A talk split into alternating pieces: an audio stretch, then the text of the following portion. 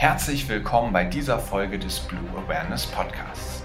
Diese Folge ist speziell was für diejenigen, die sich schon viel mit den Zahlen, Daten, Fakten des Klimawandels auseinandergesetzt haben und jetzt sich fragen, wie kann ich das gut vermitteln? Und zwar so, dass es nicht nur trockene Zahlen, Daten, Fakten sind, sondern wirklich was Lebendiges, was eventuell auch dann schon zur Handlung führt.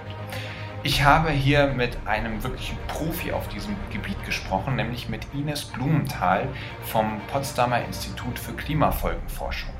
Dieses Institut ist führende Forschungseinheit in Deutschland und was es an Zahlen, Daten, Fakten zum Klimawandel gibt, ist dort bekannt oder wird dort erhoben. Und der Job von Ines ist es, all dieses Wissen in Unterrichtsmaterial zu verwandeln was genau diesen Zweck erfüllen soll. Nicht nur Wissen vermitteln, sondern auch wirklich einen lebendigen Bezug zum Leben herstellen, sodass die Menschen da abgeholt werden, wo sie sind und wirklich in eine Aktion gebracht werden.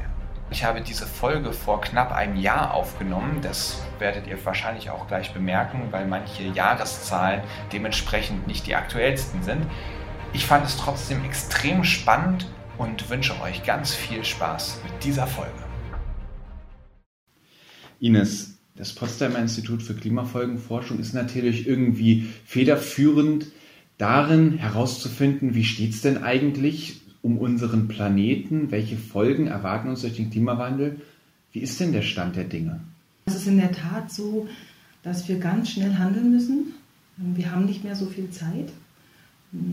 Der Planet hat sich durchschnittlich schon um mehr als ein Grad erwärmt und ähm, die meisten kennen ja, dass die 2 Grad Obergrenze, die es geht, äh, einzuhalten, beziehungsweise der IPCC-Bericht, der hat ja gesagt, wenn es geht, 1,5 Grad dürfen wir nicht überschreiten. Und das einzuhalten ist wirklich eine große Herausforderung und das ist, wenn man realistisch ist, glaube ich, schwierig, das einzuhalten. Selbst die 2 Grad? Naja, das, das Problem ist so ein bisschen, wenn man sich das Klimapaket anguckt, ähm, ist es ja doch irgendwie nicht ganz so schwungvoll, wie wir das gehofft haben. Und ähm, man darf nicht vergessen, selbst wenn wir jetzt ähm, sofort unseren CO2-Ausstoß reduzieren, dann erwärmt sich die Erde trotzdem ja weiter. Was für Folgen erwarten uns denn, falls wir dieses 2-Grad-Stil nicht einhalten können? Also ein, ein, Teil der Folgen, die nehmen wir ja deutlich wahr. Ja, wir haben jetzt wieder einen sehr heißen Sommer gehabt und ähm, vermutlich wird das wieder ein neues Rekordjahr werden. 2018 war ein sehr heißes Jahr. Die letzten vier Jahre waren, ähm, die geben die Rekordjahre sozusagen an. Und ähm, je wärmer das wird, umso ähm, öfter und häufiger werden wir solche heißen Sommer und milden Winter haben. Und das führt ja zu ähm, unterschiedlichen Dingen wie Extremwetterereignisse nehmen zu. Das erleben wir ja auch. Und ähm, Klar, ein einzelner Sturm, Sturm oder ein einzelner heißer Sommer, der macht noch nicht den Klimawandel, aber das ist einfach dieser ganze Prozess und die, die Häufung dieser Ereignisse, die dazu führen, dass wir dann vom Klimawandel sprechen. Hast du denn das Gefühl, dass die Menschen in unserer Gesellschaft eine realistische Einschätzung der Situation haben? Oder glaubst du, dass viele da so ein bisschen realitätsfern und gutgläubig sind und vielleicht auch zu optimistisch, das klappt schon alles irgendwie? Also ich, ich glaube, da ist die Gesellschaft gespalten. Es gibt halt die, ähm, die ganzen jungen Menschen rund um Greta Thunberg, die Fridays for Future Bewegung, die ja wirklich sehr ängstlich sind und die ja auch massiv Druck machen, dass wir handeln müssen. Ähm, die sehen das schon sehr realistisch. Auf der anderen Seite erlebe ich immer wieder in meinem eigenen Freundeskreis, wenn ich ähm, mich mit Lehrern oder auch mit, äh, mit, mit Schülern unterhalte und Schülerinnen, ja, ich glaube, wir Menschen sind Meister im Verdrängen. Ja? Also das ist, ähm, natürlich so, dass wir das auch gar nicht wahrhaben wollen, weil wenn wir, wenn wir uns das wirklich bewusst machen, dann hat das ja einfach zur Folge, dass wir handeln müssen, dass wir was verändern müssen und dass wir uns auch aus unserer Komfortzone heraus bewegen möchten. Und das ähm, möchten viele Menschen nicht. Und was man auch nicht unterschätzen darf, ist, dass ähm, ja, die, die wirklichen Folgen des Klimawandels, die werden ja erst die nächsten Generationen wirklich spüren. Ne? Es ist immer noch mal so ein warmer Sommer und wir mögen ja wärme Sommer und bei den Extremwetterereignissen, bei einem Sturm oder bei einer Überschwemmung ist es so, ähm, ja, die gibt es und die gehen dann wieder weg und wir Menschen vergessen dann auch einfach ganz schnell wieder, okay, ja, und gehen dann zum Tagesgeschäft über. Und ähm, psychologisch ist es so, dass das, was wir nicht sehen, was wir nicht fühlen können, ähm, das hat für uns auch nicht so eine, auch nicht so, ist nicht so besorgniserregend. Jetzt bist du für den Outreach zuständig, das heißt, die Erkenntnisse, die hier gewonnen werden, mit der Öffentlichkeit zu teilen. Sind denn dann diese Bildungsmaterialien vor allem Daten und Fakten, die man jetzt hier quasi aus der Forschung ähm, eins zu eins an die Schüler weitergibt oder wie bereitest du das aus? Es gibt in unserem Projekt ja ein Webportal, klimafolgenonline-bildung.de und dieses Portal basiert in der Tat wirklich auf Forschungsergebnisse von den regionalen Modellierern, die sich äh, mit Wasser beschäftigen oder mit Landwirtschaft und so weiter. Ähm, das, da können wir gleich auch nochmal drüber reden. Und ähm, die anderen Sachen, es ist ja so, dass man mit Daten und mit Fakten, ähm, die sind wichtig. Ich glaube, so, so ein gewisses, ähm, man muss diese Informationsdurst äh, stillen und es ist auch wichtig, dass, ähm, dass es Informationen gibt in der Gesellschaft über den Klimawandel. Aber man stellt sich ja dann die Frage, gerade meine Arbeit, was möchte ich damit bewirken? Und man weiß, dass viel Wissen nicht zu viel Handeln führt.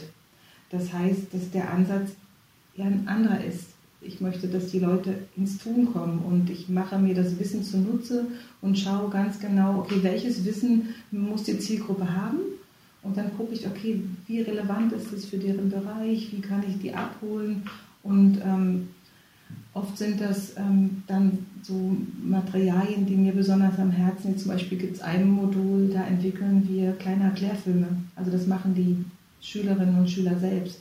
Da gibt es ein bisschen Input und die setzen sich mit dem Thema auseinander und das Ergebnis ist dann ein kleiner Film zu einem Thema, zum Beispiel Treibhauseffekt oder ähm, was ist Klimawandel oder ähm, wie, was ist Nachhaltigkeit. Und äh, das Ergebnis dieses ähm, dieser Unterrichtseinheit können sich dann die Schüler wiederum nochmal gemeinsam angucken und sich darüber austauschen. Und diese Sachen, wo man ins Tun kommt, wo man auch ähm, verschiedene Methodiken anwendet, am Ende kommt da viel mehr raus und die Leute nehmen viel, viel mehr mit. Und ähm, nochmal vielleicht für die Berufsschüler, für die, für die Praxis, ähm, für die ähm, Versicherungskaufleute haben wir auch was entwickelt und da ist es dann irgendwie so eine, wird so eine ganz reale Situation simuliert. Okay, es gibt ähm, eine Familie, die möchte in einer Region in Deutschland, in dem Fall war es der Spreewald, ein Haus kaufen und ähm, die ähm, Versicherungsberater mussten sich mit dieser Region und möglichen Klimafolgen anhand des Webportals klimafolgen online-bildung.de und anderen Karten auseinandersetzen und dann gucken, okay, gibt es eventuell eine Gefahr von Hochwasser in der, der Region beispielsweise. Verstehe. Du hast eben dieses Portal angesprochen, Klimafolgen online-bildung.de. Ja. Vielleicht magst du ganz kurz erklären, was, was kann man da entdecken, was kann man da lernen? Das Portal visualisiert anhand von Karten, aber auch von ähm, Diagrammen und von Grafiken ähm, Deutschland und man kann sich Deutschland als ganzes Land angucken, aber man kann sich auch einzelne Bundesländer oder Landkreise angucken. Und das kann man sich für verschiedene Bereiche angucken, für Klimaparameter. Und dann gibt es andere Sektoren, die visuell, visualisieren wiederum die Klimafolgen für, auf die Landwirtschaft, ähm, auf den Tourismus, auf den Wasserhaushalt, die Daten stehen zur Verfügung von 1900 bis 2100 und bis 2010 basieren die aus äh, Aufzeichnungen und ab 2011 äh, sind Simulationen erstellt worden. Und man kann sich das Portal angucken, einmal für ein Business-as-usual-Szenario, das heißt, man sieht die Ergebnisse, ja, wenn wir so weitermachen wie bisher, so wird dann wahrscheinlich die Entwicklung sein. Und äh, man kann sich die aber auch angucken, wenn man die sogenannte 2 Grad Obergrenze ähm, einhält. Und ähm, alleine auch dieser Vergleich der Veränderung zwischen dem Business-as-usual-Szenario und ähm, wenn man das, die 2 Grad Obergrenze einhalten kann, da gibt es durchaus Parameter, wo das ähm, ja eine große Relevanz hat und auch einen großen Unterschied einfach macht. Auf dem Bildungsportal habe ich gesehen, dass ihr da eine Karte habt, die Eignung des Landes für den Weinanbau zeigt. Ja, ja ähm, genau, das ist in der Tat so. Da wird deutlich, dass sich dieses Klima verändert zukünftig und es gibt ja auch so ähm, Konzepte, die sagen, dass wir in, in, Zukunft hier mit einem Klima zu rechnen haben, was jetzt etwa dem, dem Klima entspricht, was wir aus dem Mittelmeerraum kennen. Und da weiß man ja, da gibt, werden ja gute Weine angebaut. Und ähm, es gibt Regionen, von denen man ausgeht, dass die gute Weinregionen werden können. Dazu gehört auch Brandenburg. Was sich natürlich erstmal nach einem Zugewinn anhört. Wir können Wein anbauen, bedeutet im Umkehrschluss natürlich gleichzeitig auch Probleme für die bisherig, bisher angebauten landwirtschaftlichen. Ja, es ist, es ist ja durchaus so, dass ähm, nicht alles, ähm, was der Klimawandel so mit sich bringt, äh, unbedingt immer negativ erstmal zu sein scheint. Ne? Das, ähm, ja, das ist natürlich ähm, generell ähm, ein Thema, womit sich die ähm, Wissenschaft auseinandersetzen muss und auch die Forschung, welche Getreidesorten angebaut werden können, ähm, ob man, dass man robustere Samen züchtet, das macht man ja zum Teil auch schon, ähm, die nicht so anfällig sind für Schädlinge, für bestimmte Temperaturschwankungen und so weiter. Ein Bereich oder ein Sektor in dem Bildungsportal ist auch Wasser. Ja. Was kann man da lernen? Genau. Ich würde vielleicht mal was über die Niederschläge sagen, weil das irgendwie so ein bisschen, glaube ich, nachvollziehbar ist, weil wir Gerne, eher, ja. eher das sehen, was von oben sozusagen runterkommt. Also die Niederschlagsmenge, die ändert sich gar nicht so übers Jahr verteilt. Aber was wir halt auch schon so eigentlich fühlen und wahrnehmen, das entspricht der Tatsache nämlich, dass wenn es regnet, dann kommt richtig viel und dann gibt es halt ähm, wieder längere Zeiträume, wo gar nichts kommt. Und das wird sich ähm, auch so fortsetzen. Und das ist natürlich ähm, irgendwie nicht so richtig ähm, optimal, weil wenn es lange nicht regnet, dann trocknen die Böden aus und ähm, die Vegetation kann sich nicht gut entfalten. Aber das hat natürlich auch noch ganz andere Folgen. Also wir zum Beispiel ähm, für die Logistik. Ja, also ein Großteil der, der Güter, die transportiert werden, äh, werden bei uns auch über die Wasserwege transportiert. Und ähm, wenn, die, wenn es nicht genug Niederschläge gibt und der Grundwasserspiegel sinkt, dann hat das natürlich auch Auswirkungen auf die Pegelstände. Das haben wir auch schon erlebt. Und ich glaube, im letzten Sommer war das ja 2018, wo, ein, wo man auch Bilder gesehen hat von Flussläufen, die ausgetrocknet waren. Das ist natürlich ziemlich ähm, dramatisch und es gab auch Regionen, die Probleme hatten mit Trinkwasser. Aber auch das ist ein Trend, der sich durch durch zunehmenden Klimawandel immer fortsetzen wird, genau. wirklich Trinkwasserknappheit und auch den, den, gleichen Niederschlag, aber an immer engeren Zeiträumen, immer plötzlicher Starkregen und dann lange Dürre, Dürreperioden. Genau, und das hat zum Beispiel in, in, in, Städten, hat man das ja auch manchmal erlebt, wenn dann ähm, diese Niederschläge so in so großen Mengen ganz plötzlich runterkommen, dann kann das gar nicht abfließen. Also in Städten kann das die, wie Berlin, ähm, die Kanalisation kann das gar nicht leisten, weil die gar nicht dafür ausgebaut ist. Und das ist ja auch so, wenn der Boden ähm, so ausgetrocknet ist, dann kann der das gar nicht richtig aufnehmen. Man kann auch herausfinden, wie sich der Tourismus verändern wird durch den Klimawandel. Eine Sache, die mir da spontan einfällt, sind ähm, die Winterurlaube. Ja, es gibt ja bei uns die Regionen, die dafür bekannt sind, ähm, in den Alpen, aber auch in den Mittelgebirgsregionen, wo wir gerne hinfahren über Weihnachten oder es gibt ja einige Bundesländer, die Winterferien haben und das wird sich ähm, verändern. Und ähm, ja, ich denke, was man auch in den letzten Jahren beobachtet hat, die, ähm, man muss gar nicht mehr so weit wegfahren, um ähm, wirklich eine gute Prognose zu haben für einen warmen Sommer. Die, ähm, der, die Ostsee hat massiv mit Zulauf auch in den letzten Jahren. Ne?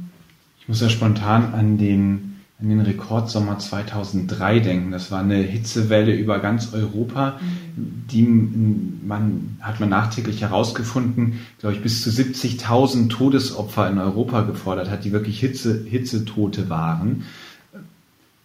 Wie würdest du das einschätzen? Werden solche Hitzeperioden auch mit eben solchen Zahlen an Opfern eine der schlimmsten Naturkatastrophen der jüngeren Geschichte? Wird sowas an der Tagesordnung sein in 20, 30, vielleicht 100 Jahren? Mhm. Das eine, was mir spontan einfällt, äh, der Hitzesommer 2003. Also der Sommer 2018, 2017, 2016, 2015, 2014, ähm, die waren alle wärmer als der Hitzesommer 2013. 2003? Äh, 2003, Entschuldigung. Ja. Äh, 2013 war wärmer noch, genau. Also es ist, ähm, ähm, es ist so, dass diese heißen Sommer an der Tagesordnung, ja, die werden. Schon heute. Schon, schon heute, ja, ja. Schon, wir, sind, wir sind eigentlich mittendrin, genau. Ja. Wahnsinn. Ja. Wahnsinn. Was, was könnte jeder einzelne Zuhörer, der sich jetzt vielleicht denkt, hm, stimmt schon, das ist alles nicht ganz so schön, was da auf uns zukommt. Vielleicht sollten wir doch schnell reagieren. Mhm. Was, was kann jeder Einzelne tun? Also ich glaube, ganz, äh, was jeder Einzelne tun kann, ist ein Faktor die Mobilität. Ja, dass man einfach guckt, okay, ähm, wenn ich in den Urlaub fahre, muss ich, muss ich jedes Jahr fliegen? Also ich meine, viele sagen ja gar nicht, dass man gar nicht mehr fliegen muss und das ist in der Theorie natürlich auch richtig, aber ich persönlich glaube nicht, dass, das, dass man die Leute, viele Leute damit abholt. Vielleicht wäre es eine Option, dass man sowas wie ein Flugguthaben hat. Ja, dass man, jetzt mal nur mal so gesponnen, aber dass man einfach, könnte, glaube ich, dabei behilflich sein, darüber nachzudenken, was dieses Fliegen für eine Auswirkung hat. Also Mobilität ist ein großer ähm, Ernährung, ähm, regional, saisonal, muss es die Flugmango sein. Ähm, ich bin ja in der DDR groß geworden und ähm, bei uns gab es ja, wenn es mal was gab, gab es zu Weihnachten Orangen und für Bananen musste man sich anstehen, musste man anstellen. Aber ich kenne das aus meiner Kindheit und Jugend, dass man die Dinge gegessen hat, die man auch geerntet hat. Es wurde eingeweckt und im Winter gab es halt ganz viel Eintöpfe. Und es gab halt nur einmal in der Woche Fleisch. Also ich glaube, es geht ähm, auch gar nicht darum, dass jetzt jeder ähm, Veganer oder Vegetarier werden muss, weil da muss man sich ja auch fragen, der, der, wo, wo kommen die Sojabohnen her? Auch dafür wird Regenwald abgeholzt. Ja, das ist, ähm, das ist alles. Ich glaube, das Grundproblem so ein bisschen ist, dass es alles so unglaublich hochkomplex ist und dass selbst wenn man so viel Gutes tun möchte ähm, oder meint es zu tun, dass man das manchmal eben gar nicht unbedingt tut, weil selbst bei, bei Bioprodukten ist es so, wenn man sich den Fußabdruck anguckt, ähm, die müssen ja erstmal irgendwo hergeliefert werden und mitunter ist es so, dass einfach der CO2-Verbrauch für den Transport so hoch ist, dass das im Prinzip sich aufhebt. Ja. Am Ende muss natürlich für sich jeder seinen Weg finden. Ich glaube, das ist auch ganz wichtig und jeder steht woanders. Ne? So, das ist erstmal das eine. Das zweite ist, wenn jemand für sich entscheidet, dass er nicht mehr fliegt, ist es super. Das ist total in Ordnung. Ähm, das ist natürlich auch sehr löblich. Ich glaube aber, dass man, wenn man ganz viele abholen will, dann ist es schwierig, das zu verlangen. Das glaube ich eher. Weißt du, was ich meine? Total. Ja, das, das funktioniert, glaube ich, nicht. Und es geht ja nicht darum, die 10% abzuholen, die die wirklich super ökologisch denken und auch bereit sind. Die haben wir ja schon extrem, abgeholt. Genau, die haben wir ja, schon abgeholt, genau. sondern es geht darum, die breite Masse, was können die tun? Und da finde ich auch den gemäßigten Weg der einzig richtige, um, um überhaupt an diese Menschen ranzukommen. Genau. Du stehst ein bisschen zwischen den Forschern, die herausfinden, wohin wir steuern, mhm. und den Menschen, die das umsetzen, die reagieren oder eben auch nicht bist du Optimist, wir schaffen das? Ja, klar bin ich Optimist, weil wenn ich das nicht wäre, dann dürfte ich diese Arbeit nicht tun. Im Prinzip lebe ich auch das, was ich gesagt habe, ins Tun kommen. Ja? Und einfach was machen und Leute abholen, mit Leuten sprechen ähm, und einfach auch sehen, dass es okay ist, dass jeder woanders steht. Ines, vielen lieben Dank, war super interessant. Ich drücke dir die Daumen, dass du dieses geballte Wissen, was es dir gibt, ganz, ganz weit rausbringst, ganz viele Menschen mit erreichst. Vielen Dank, dass du mit mir gesprochen hast. Ich wünsche dir alles Gute. Was ich von Ines gelernt habe, ist, dass wir die Leute wirklich da abholen müssen, wo sie sind. Nämlich genau bei den Themen, mit denen sie sich jeden Tag beschäftigen und dass wir genau dort einen wirklich fundierten Input geben, der diesen Menschen in ihren Themen zeigt, wie wichtig es jetzt ist, dass wir auf den Klimawandel reagieren und auch wie man das tun kann. Mein Besuch am Potsdamer Institut für Klimafolgenforschung hat mir aber auch eines gezeigt. Die Profis, also diejenigen Menschen, die sich wirklich besser mit diesem Thema auskennen als alle anderen in Deutschland, sind wirklich beunruhigt dass uns die Zeit davon rennt. Die sagen, wir müssen jetzt reagieren. Es passiert jetzt schon. Es ist bald zu spät. Ähm, für die wirklich guten Szenarien fehlt da schon langsam der Optimismus. Und ähm, trotzdem sind die noch volle Kanne dabei, irgendwie Schadensbegrenzung zu betreiben. Und das hat mir nochmal klar gemacht, dass nicht nur die Profis so denken sollten, sondern dass es allerhöchste Zeit wird, dass wir da alle mitmachen, dass, dass dieser Ruck wirklich durch die ganze Bevölkerung geht und uns klar wird, wie wichtig es ist, dass wir da keine weitere Zeit verlieren. Ich hoffe, ihr seid auch das nächste Mal wieder dabei, wenn es eine neue Folge im Blue Awareness Podcast gibt. Bis dahin wünsche ich euch alles Liebe und Gute. Ciao.